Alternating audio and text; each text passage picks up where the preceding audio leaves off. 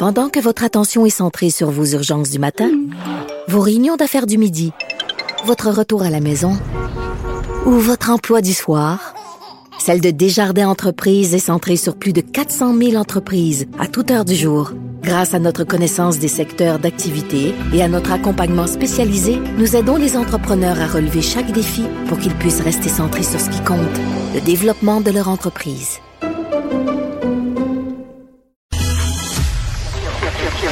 Cube Radio. En direct à LCN. Avec nous, nos collègues Mario Dumont et Emmanuel Latraverse, qui ont encore de l'énergie. Vous êtes incroyables.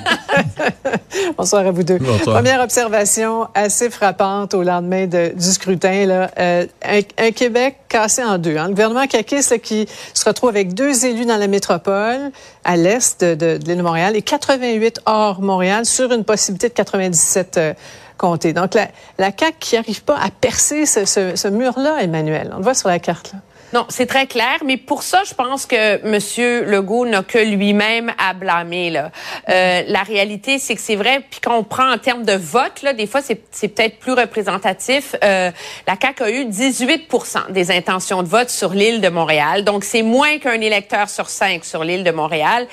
Mais la réalité, c'est que M. Legault, euh, avec ses, ses, ses, propos et la façon dont il a abordé le dossier de l'immigration, euh, a realimenter toute la méfiance, si on veut, de l'électorat montréalais face euh, au nationalisme de la CAQ pour une raison très simple, c'est que les électeurs montréalais, euh, francophones aussi, vivent avec l'immigration à mhm. tous les jours.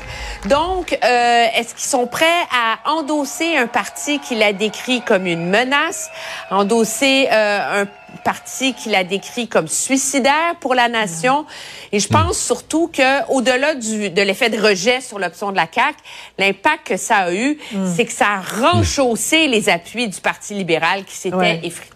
En même temps, Mario, il y a eu ces, ces, ces, propos pendant la campagne et hier soir, hein, un discours très, très rassembleur. Et puis là, tout à coup, euh, non, on, on efface tout là, sur, sur la table de dessin. C'est assez particulier. Ben, on efface pas tout dans un discours, mais c'était quand même le bon discours hier soir. Là. Il fallait le faire. Euh, je dis pas qu'il efface tout, mais c'est un, un, pas vers, euh, disons, espérons-le, une époque nouvelle. Ceci étant dit, pour ce qui est de la présence de la, de la CAQ à Montréal, faudra, faudra un jour commencer. Je sais que les gens de Montréal aiment bien parler du mystère Québec, qui n'a pas vraiment toujours existé, mais il y a un vrai mystère Montréal. Que les, les Montréalais votent pour deux partis qui existent presque pas ailleurs. Là. Québec solidaire, le Parti libéral existe presque un peu en Outaouais, mais sinon, dans les autres régions, le Parti libéral, ça fait 2, 3, 4% Personne vote pour ça à l'extérieur de Montréal. Québec solidaire, euh, bon, un peu à Sherbrooke, il y en avait à Ils ont perdu. Euh, deux comtés à Québec, mais essentiellement, les deux partis qui dominent Montréal, Québec solidaire et le Parti libéral. Ouais. Le reste du Québec a voté. Le reste du Québec s'est séparé entre la CAQ, après ça le PQ, les conservateurs. Et les Montréalais votent pour deux partis là, qui sont très, très, très peu présents dans le reste du Québec. Donc, c'est c'est ça aussi. C'est un mystère Montréal. C'est une ville qui est complètement ailleurs là, euh, que, le, que le reste du, du Québec. Bon, ceci dit, faut pas euh, dire... Euh, il y a quand même deux députés de la CAQ et un péquiste à Montréal. C'est la, la région administrative de Montréal est la seule qui a les quatre partis sur, le, sur son territoire, quand même. Mm-hmm. Enfin, une société distincte montréalaise. Ouais. C'est spécial. Euh, bon, il y a, d'autres négociations euh, à venir, là, PQ, QS et conservateurs qui n'ont pas 20% du vote et 12 euh, députés. Donc, techniquement, là, pas de, de, de statut de, de, groupe parlementaire. Là. Ça, ça va négocier serré, Emmanuel. On sait qu'il y a eu des, des ententes dans le passé, là, mais... Oui, mais à partir du moment où il y a eu une entente en 2018, parce que ni QS à l'époque, ni le PQ n'avait le, nécessaire. C'est clair que M. Legault va euh, être ouvert à négocier. D'ailleurs, il l'a dit lui-même, mhm. ajoutant qu'il veut une réforme parlementaire, etc. La réalité, c'est que M. Legault lui-même est conscient du risque que ça pose. Si euh, il n'y a pas une opposition euh, forte ou organisée là, devant lui. Là.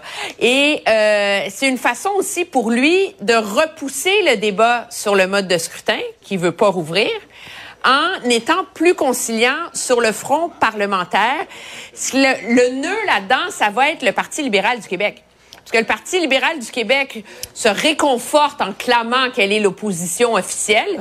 Dans les faits, elle est l'opposition de quelques francophones à Montréal, des anglophones et des allophones. Alors c'est vrai que ça va prendre une voie organisée pour les francophones, la majorité francophone des régions à l'Assemblée nationale, et c'est autour de ça que ça va se faire. Mm-hmm. Mario, c'est Legault qui a annoncé qu'il voulait collaborer. Est-ce qu'il sera bon prince?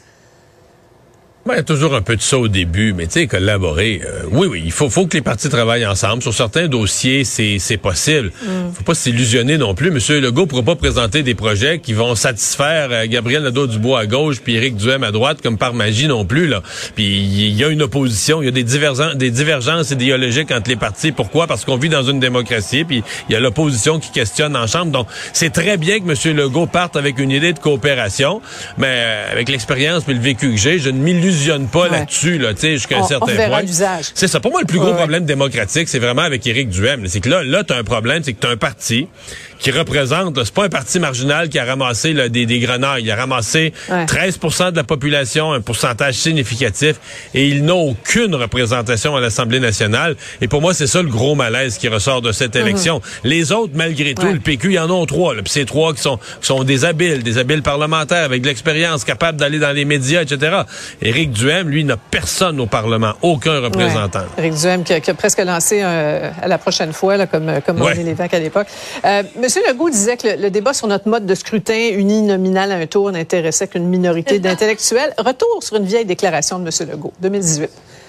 Pour moi, on n'est plus à l'étape des débats. Euh, on est à l'étape de l'action. Je pense que le système actuel euh, nous a bien servi, mais il montre de plus en plus ses limites.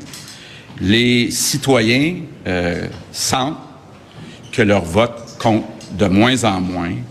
Le statu quo euh, vient nourrir le cynisme au Québec.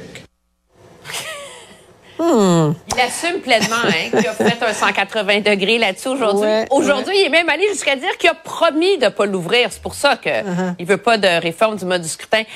Moi, je pense qu'il va c'est sûr qu'il va être là, ce débat, mais tant qu'à l'avoir, faut l'avoir de manière intelligente. Quand on parle de réforme du mode de scrutin, c'est comme si M. Legault avait gagné par défaut, qu'il avait gagné parce que l'opposition était divisée.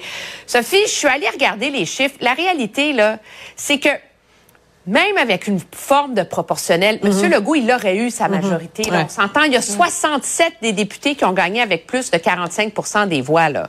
Le problème, c'est pas que M. Legault est élu par défaut. Le problème, c'est que les partis d'opposition sont devenus des partis de niche. Un indépendantiste, mm. un gauchiste, un à droite, puis un qui défend les minorités anglophones et allophones. C'est ça le problème, c'est que ces partis-là sont pas capables d'élargir leurs appuis à l'échelle du Québec. Rapidement, Mario, en tout cas, il y a, beaucoup, beaucoup d'intellectuels au Québec, soudainement, aujourd'hui. Hein? Oui, mais tout le monde parle de ça aujourd'hui, mais là, je veux dire, on, va se parler franchement. Le, le, premier ministre l'a redit aujourd'hui, il n'est pas intéressé par ça. De toute façon, le système actuel, mm. l'avantage, il veut pas y toucher. Et sincèrement, l'opposition officielle non plus. Les libéraux ont été très avantagés hier par le mode de scrutin. Euh, ont maintenu l'opposition officielle avec un faible taux de vote. Alors quand le gouvernement et l'opposition officielle ne veulent pas d'une chose, ceux qui pensent que ça va se faire dans le prochain mandat, je souhaite la meilleure des chances. Ouais. On peut toujours rêver. Merci à vous deux. Au revoir. Au revoir. À demain. Ah, voilà qui complète notre émission. Antoine Robitaille euh, s'en vient. Euh, sûrement, lui aussi, va réanalyser, lui qui a suivi dans les caravanes, euh, événement par événement, jour après jour, cette campagne électorale va certainement revenir sur les conclusions qu'on peut en tirer. Nous, on se donne rendez-vous pour une autre émission demain, 15h30. Bonne soirée.